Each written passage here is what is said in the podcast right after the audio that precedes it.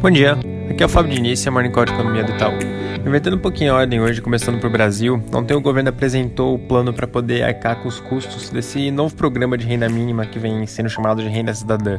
O plano proposto, que foi apresentado ontem, ele traria duas fontes de recursos. A primeira é da limitação do pagamento anual dos precatórios a 2% da receita líquida. Isso daí permitiria uma economia de cerca de 37 bilhões, basicamente pela diferença do que está previsto para gastar, que é de cerca de 55 bilhões, e o que seria efetivamente gasto com isso, que seria algo em torno de 18 bilhões.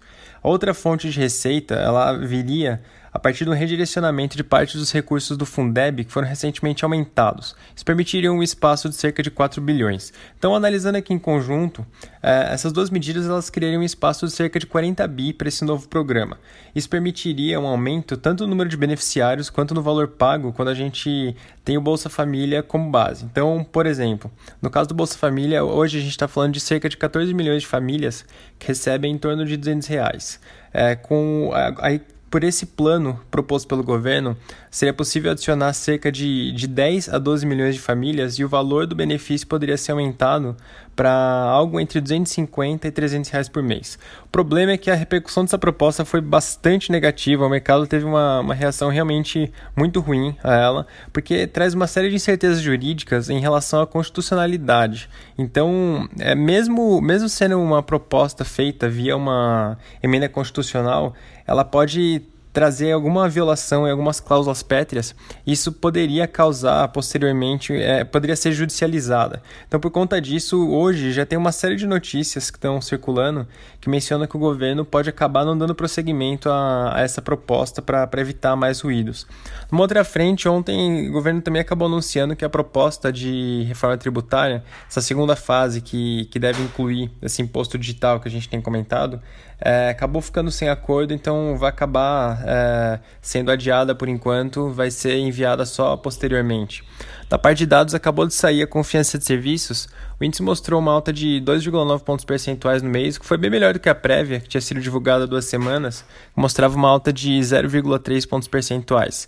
Então, com esse resultado, o índice vai agora a 87,9, já superando os níveis de março, que foi quando tinha os primeiros impactos da pandemia, mas ainda abaixo do de fevereiro, ou seja, ainda abaixo do propriamente pré-pandemia, que era de 94,4. Um outro ponto importante, é, agora há pouco também saiu o IGPM do mês de setembro, o índice mostrou uma alta de 4,34% no mês, bem em linha com a nossa projeção, que era de 4,33%, levando a taxa em 12 meses para 17,94%, é, vindo de 13,02% em agosto. Esse é um índice que tem sido bem pressionado quando a gente olha, por exemplo, para o componente agrícola, ele teve uma alta de 9,41% no mês. É, é, é de fato um índice que, que, tem recebido bastante pressão.